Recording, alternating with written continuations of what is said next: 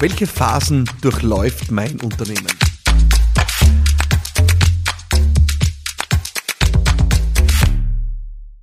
Wir reden hier bei Business Gladiators Unplugged ja ständig über Unternehmertum, über die Herausforderungen des Unternehmertums, die sich uns stellen, die Fragen, die dabei auftauchen. Und die Wahrheit ist aber, unsere Unternehmen äh, sind wahrscheinlich in höchst unterschiedlichen Phasen. Und das weiß ich deswegen so gut, weil alleine meine Unternehmen in höchst unterschiedlichen Phasen sind. Und genau deswegen reden wir in dieser Folge über die Phasen des Unternehmertums und immer mit der Frage wirklich eingehend beschäftigt, weil es schon faszinierend ist zu beobachten, wenn wir Medien verfolgen, dann sehen wir ja über längere Zeiträume immer wieder Aufstieg und Fall von Unternehmen. Wir erinnern uns an ja, gefallene Giganten wie Nokia ja, oder Kodak, die irgendwann einmal ja, wirklich äh, Unternehmen von Weltrang waren und äh, da vorne dabei waren, die aus unterschiedlichsten Gründen äh, es nicht geschafft haben, vorne und oben zu bleiben. Ja. Und es sind nur prominente Beispiele. Die Wahrheit ist, wir erleben immer wieder Unternehmen, die nach Jahre oder oft jahrzehntelanger Tätigkeit out of business gehen. Und jetzt könnte man meinen, Unternehmen haben einen ganz natürlichen Lebenszyklus. Selbst Jeff Bezos sagt äh, von seinem Unternehmen, irgendwann wird Amazon in Konkurs gehen, was natürlich verrückt ist, wenn man daran denkt, dass das eines der wertvollsten Unternehmen der Welt ist. Aber er sagt, äh, Unternehmen sind nicht von Dauer. Und jetzt können wir natürlich einerseits darüber diskutieren, ob dieses Konzept stimmt. Da, da gibt es auch Gegenkonzepte. Ja. Ähm, ich zitiere immer wieder Jim Collins, From Good to Great. Der hat ein weiteres Buch, das nennt sich Built to Last, also gekommen, um zu bleiben. Ähm, also es gibt die Unternehmen, die ja 100 Jahre überdauern, äh, aber ja, Unternehmen durchlaufen einen Lebenszyklus. Und genau über den möchte ich heute ein bisschen sprechen. Die erste Phase in diesem Zyklus äh, kennen wir aus meiner Sicht alle sehr gut. Alle, die wir zumindest ein Unternehmen gegründet haben und nicht ein Unternehmen übernommen haben. Ich nenne diese Phase Gründungsromantik trifft Realität. Und warum nenne ich sie so? Äh, ich bin davon überzeugt, dass wir in einer Zeit leben, wo Unternehmensgründung, Startup, ja, hip und sexy und cool und äh, ja, erstrebenswert ist. Das ist ja fast was wie ein Lifestyle, ja. Das heißt, es gibt sowas wie eine Gründungsromantik. Was machst du? Ich bin Gründer, ich habe ein Startup, ich bin Entrepreneur, ich bin ja etwas, was sich jeder von uns natürlich äh, sofort als Label aneignen kann. Und in dem steckt natürlich viel Romantik, ja. Aber wenn wir uns die Realität von Businesses anschauen, dann schaut die oft ganz anders aus. Und deswegen nenne ich diese erste Phase Gründungsromantik trifft Realität. Es ist eine Phase, wo wir herausfinden dürfen, ob wir überhaupt ein Business haben. Und jetzt wird sie vielleicht sagen, naja, Moment, ein Business habe ich natürlich sofort ab dem Moment, wo ich ein Business gründe. Ja, so kann man sehen, muss man aber nicht. Ja.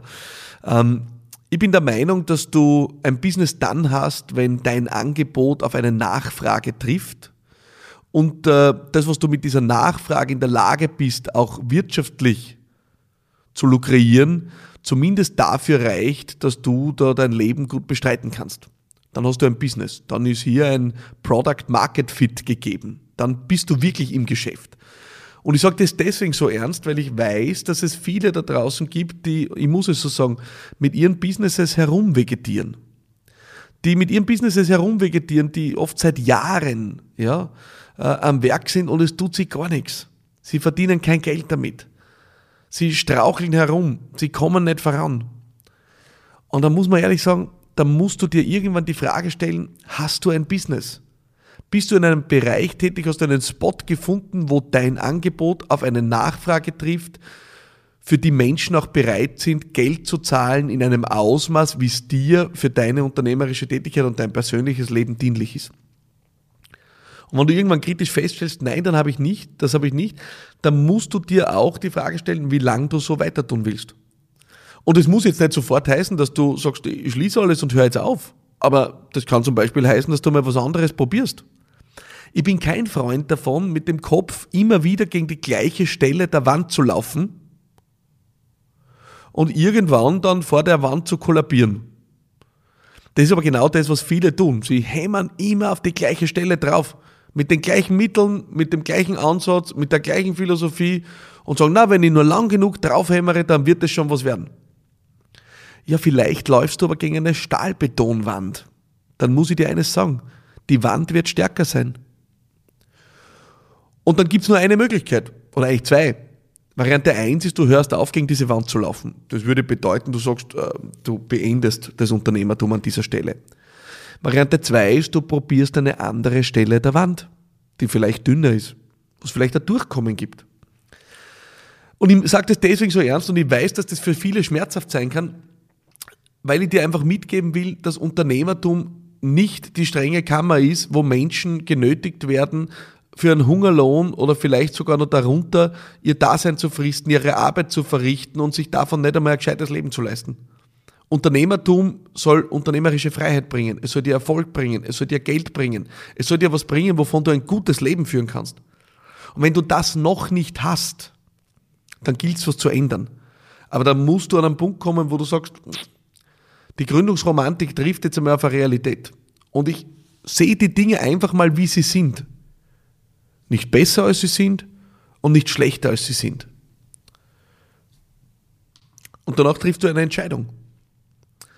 Du überwindest diese erste Phase oder du darfst diese erste Phase im Regelfall als überwunden betrachten, wenn es dir gelungen ist, das Flugzeug einmal so weit vom Boden zu bringen, dass du sagen kannst, ja, ich habe ein Angebot, das Angebot trifft auf eine Nachfrage, ich habe Kundinnen und Kunden, die zahlen mir ein Geld dafür und ich bin einigermaßen aus diesem ersten Straucheln heraus.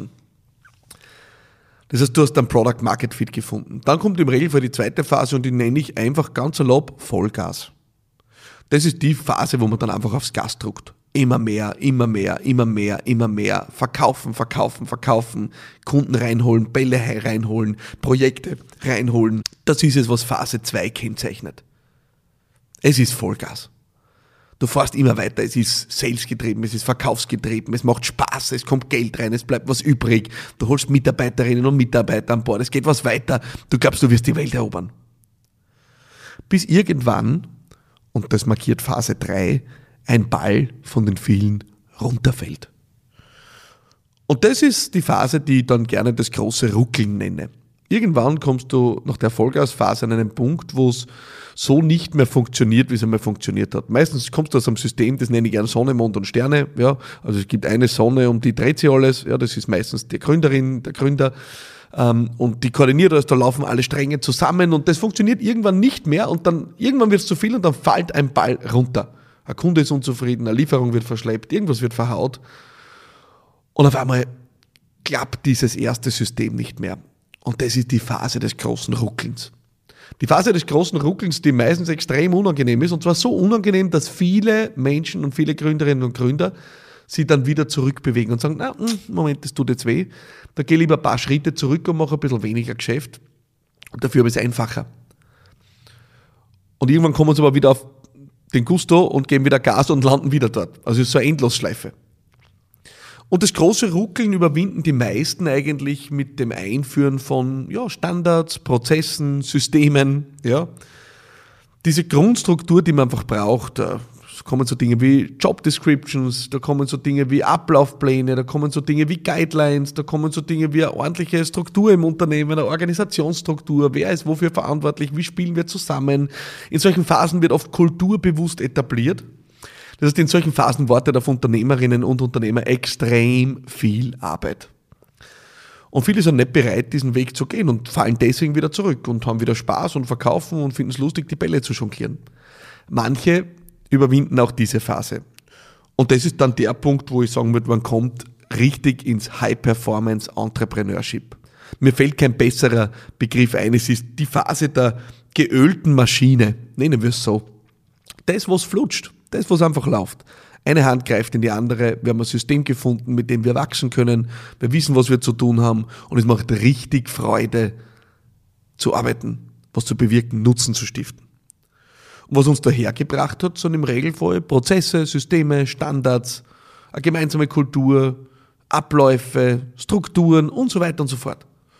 Und weil uns das ja so erfolgreich gemacht hat, tun viele da gleich weiter. Und dann regeln wir immer mehr und dann kommt immer mehr rein. Und auf einmal, hups, sind wir in der nächsten Phase gelandet und die Phase lautet Bürokratie. Das ist das, auf einmal ist es richtig mühsam. Für jeden Schmarrn gibt es ein Formular. Ja? Für jeden Schmarrn musst du die mit drei Leuten abstimmen. Und auf einmal wird das Unternehmen langsamer. Auf einmal wird das Unternehmen behäbiger. Und dann gibt es zwei Möglichkeiten, wie Unternehmen reagieren. Das erste ist, Entweder sie ziehen die Notbremse und sagen, na Moment einmal, zurück, zurück, zurück. Früher war alles einfacher, alles besser. Und sie purzeln wieder zwei Phasen zurück. Das zweite ist, sie tun das nicht und straucheln einfach weiter. Dann kommt äh, die letzte Phase im Regelfall und das ist der große Abstieg. Der Abstieg, wo Unternehmen sich dann wirklich zu Ende wirtschaften und irgendwann dann vielleicht auch vom Markt verschwinden. Und was ich wirklich festgestellt habe, ist, Unternehmen, und jetzt ist mir auch mit meinen Unternehmen so ergangen, surfen diese Phasen oft wirklich vor und zurück. Das heißt, das ist leider nicht so wie beim Computerspiel, wo man einmal ein Level erreicht hat, bleibt man dort, sondern es ist wirklich so, dass wir durch unser Handeln, durch unser Agieren immer wieder mal ja, eine Phase voranrücken oder eine Phase zurückfallen, ja, in einen alten Modus oder einfach wieder einen Schritt weiterkommen. Das heißt, es gilt immer im Auge zu behalten, in welcher Phase befindest du dich gerade mit deinem Unternehmen und was braucht in dieser Phase. Aber wichtig ist es, das Bewusstsein zu haben, dass Unternehmen einen Lebenszyklus haben, den du mit deinem Handeln als Gründerin, als Gründer auch steuern kannst. Ich hoffe, dieser Überblick hat dich äh, ja etwas erleuchtet, ja, und lässt dich jetzt auch dein Unternehmen einordnen. Und ich würde mich freuen, wenn du mir schreibst. Schreib mir, in welcher Phase glaubst du, ist dein Unternehmen? Und was glaubst du, braucht dein Unternehmen jetzt? Ich freue mich sehr über dein Feedback. Ich brauche dieses Feedback in diesem, diesem Podcast wie einen Bissen Brot. Es ist das, was mich antreibt, es ist das, was mir Spaß macht, es ist das, was mich diesen Podcast jede Woche hier machen lässt. Deswegen schreib mir auf Facebook, auf LinkedIn, auf Instagram, äh, schreib mir über meine WhatsApp-Line unter 0676 333 1555 oder schick mir eine Audionachricht dort oder auf Instagram. Ich freue mich sehr darüber. Also sag mir, wo stehst du mit deinem Unternehmen? Lass mich das wirklich wissen. Und äh, dann freue ich mich, wenn du nächste Woche wieder einschaltest, hier bei Business Gladiators Unplugged. Mein Name ist Philipp Maratana und ich freue mich, dass du dabei bist. Bis dorthin, alles Liebe und bye bye.